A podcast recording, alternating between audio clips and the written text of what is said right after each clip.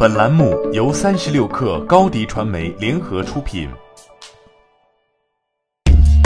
Hello，我是魔鬼李佳琦。新的一天从最新鲜的互联网资讯开始，推荐您收听八点一刻。我们来喽！八点一刻，听互联网圈的新鲜事儿。今天是二零二零年二月二十七号，星期四。您好，我是金盛。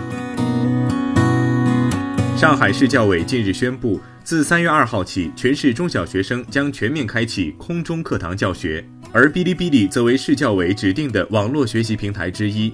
上千名市教委组织的特级教师、正高级教师和骨干教师将借助 B 站直播加点播的双渠道，为全市中小学生提供大量免费优质课程。如果说之前 B 站在教育生态中扮演的角色还是娱乐化学习，那么获得了上海市教委的钦点后，B 站的教学内容将增添更多严肃课程。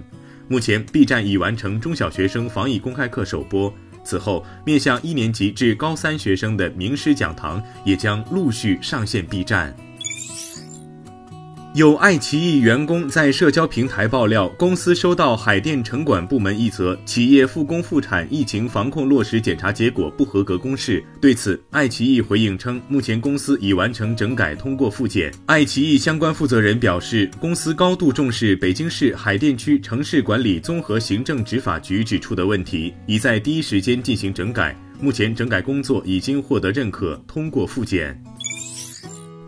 百度大数据显示，全国各主要城市线下复工比例均不超过四成，其中沈阳、青岛占比最高，上海、长沙、东莞、宁波、昆明、成都、苏州、天津八个城市名列其后。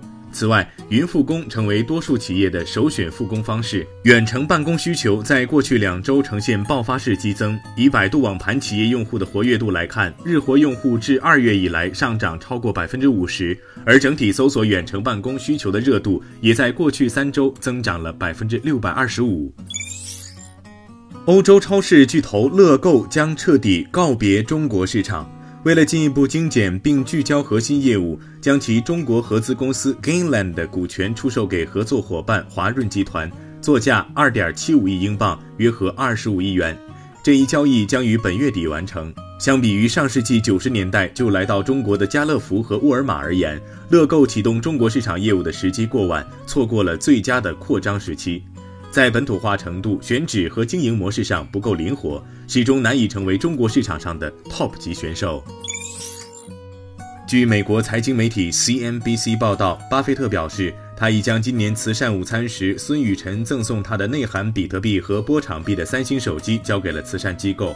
本周较早时，巴菲特在接受 CNBC 采访时称，他并未持有任何加密货币，也永远不会持有。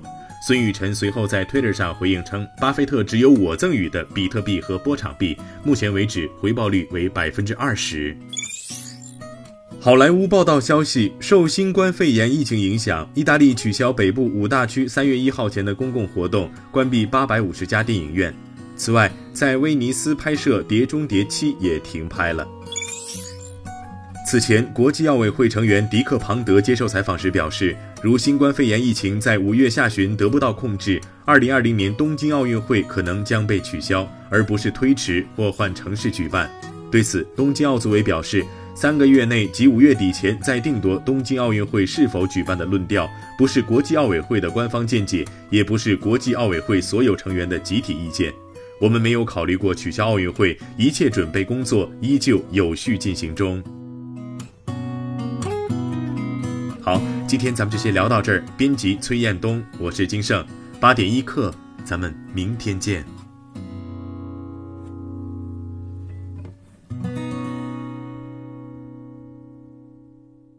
欢迎加入三十六氪官方社群，添加微信 baby 三十六氪 b a b y 三六 k r，获取独家商业资讯，听大咖讲风口，聊创业，和上万课友一起交流学习。